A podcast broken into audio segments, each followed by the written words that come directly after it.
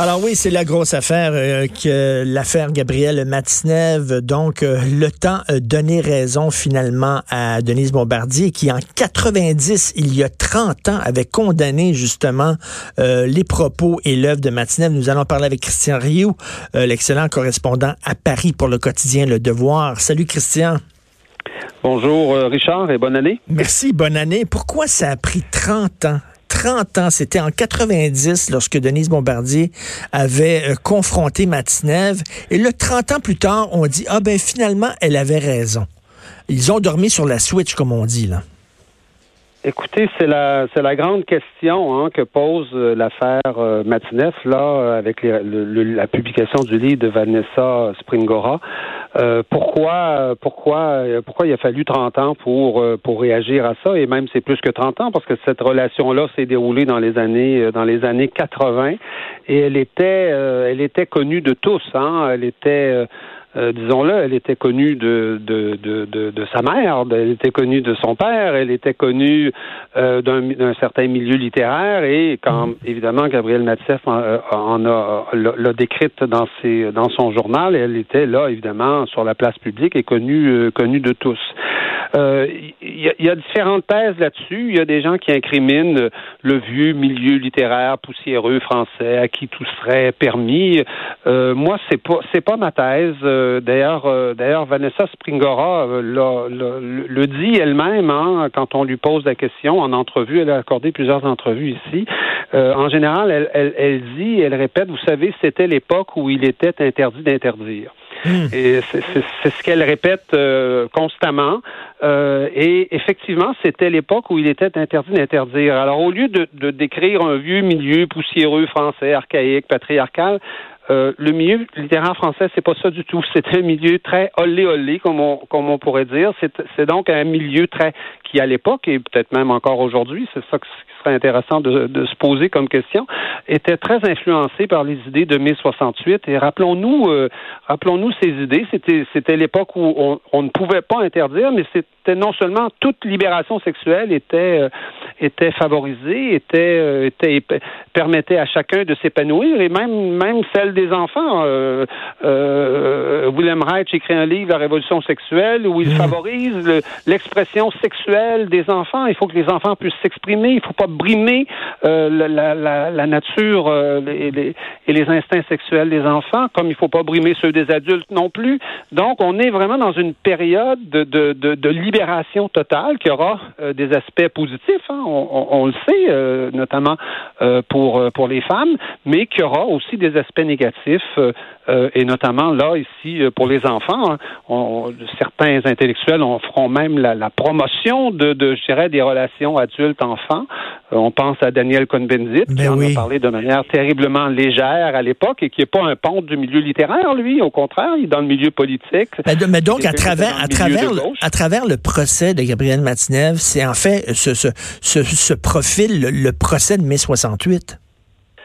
Oui, je pense qu'on peut euh, parler d'un procès de mai 68 qui est pas euh, qui est pas nouveau, qui est commencé déjà depuis un certain temps, et un procès aussi de de, de l'aspect, je dirais, libération sexuelle de mai 68. Vous savez que avec mai 68, la, le, euh, on, on, a, on l'a répété, le privé est devenu politique, hein, euh, et, et, et, et, l'infraction sexuelle, le, le, la possibilité de tout faire sur le plan sexuel était considérée presque comme un geste, un geste politique un geste, un geste libérateur.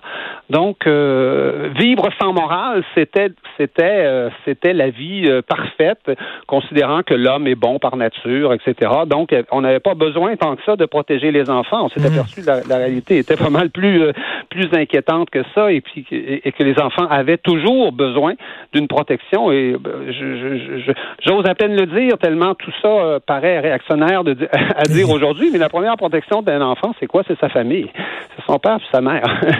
Quand on a 14 ans, qu'on a une relation avec un, un, monsieur de 50 ans, euh, la réaction normale d'un père, c'est d'aller casser la gueule au monsieur de 50 ans. je, vous le dis bêtement comme ça, c'est niaiseux comme ça. Je, suis moi-même père, euh, mon fils est père, vous l'êtes vous aussi, et puis vous, comprenez très bien que ben c'est la réaction normale. Mais pas dans une société où il faut absolument respecter tous les désirs de l'enfant, il faut absolument ne rien interdire. Et c'est vraiment dans cette, dans cette dans cette Oui, oui, mais en même temps, en même temps, en même temps, Christian. Vanessa Springora. Mais Christian, si ça avait été un plombier qui avait dit ça, ou un ébéniste qui avait dit qu'il s'était vanté de ses relations avec des gens de, de 10 ans, 12 ans, ça n'aurait pas passé. C'est comme si les artistes, on leur permet tout. Les, plombiers, vous savez, les plombiers ne vivaient pas dans ce monde-là. Ils ne vivaient pas dans ce monde de la révolution, euh, de la révolution sexuelle. Qui vivait dans ce monde-là? Les milieux intellectuels, les milieux universitaires, une certaine, une certaine jeunesse.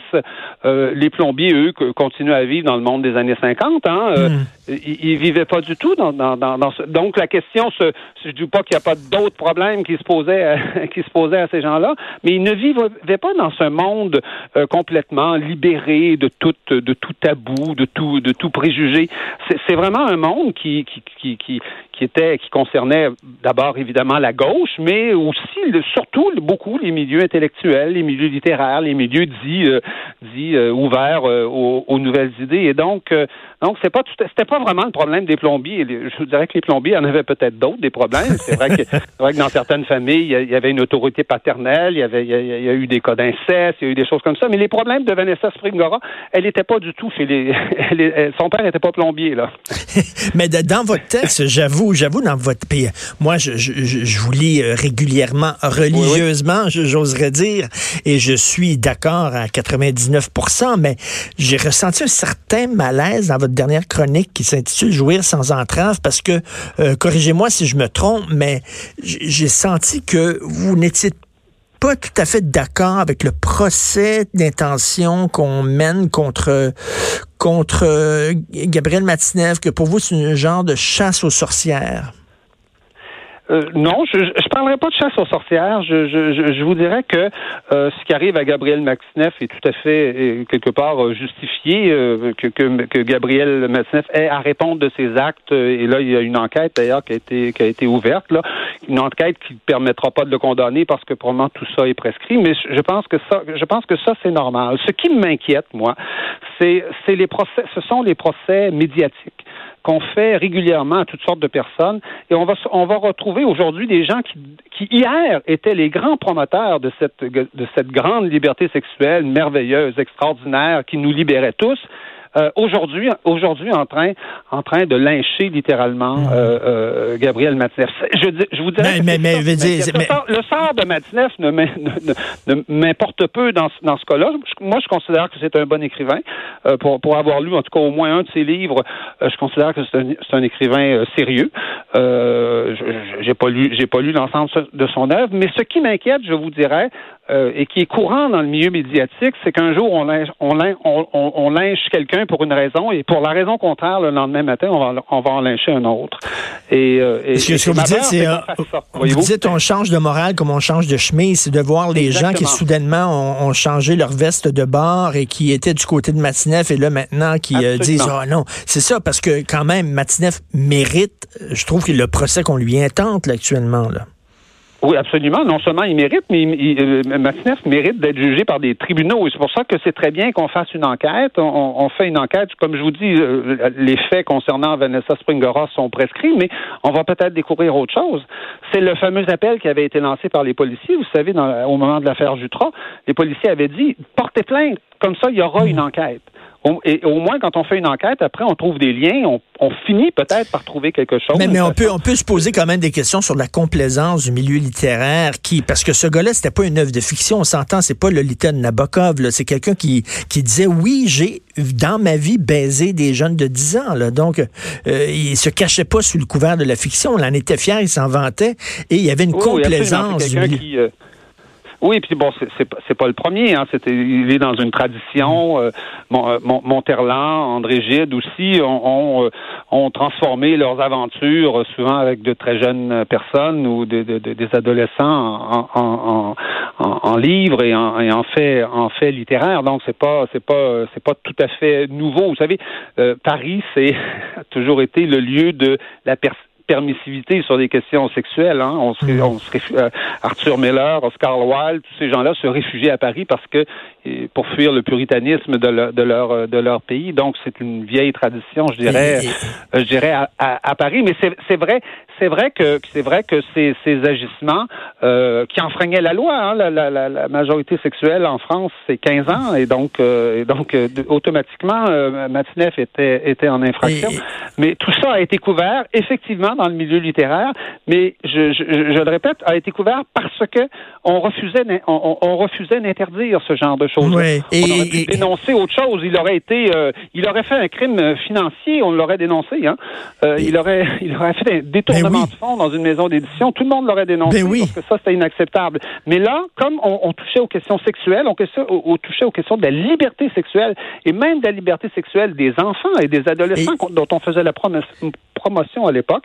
Euh, évidemment, là, tout le monde, tout le monde s'est tué, à commencer par son père et sa mère. Hein. Et je, je, vais, je vais terminer sur une boutade, euh, Christian Rio, mais il y, a des gens qui disent finalement le pape François avait raison parce que le pape François récemment, dans toutes les histoires, le débat sur la pédophilie des prêtres, il blâmait la révolution sexuelle en disant c'était à cause de la révolution sexuelle à un moment donné. Est-ce que le pape François avait raison?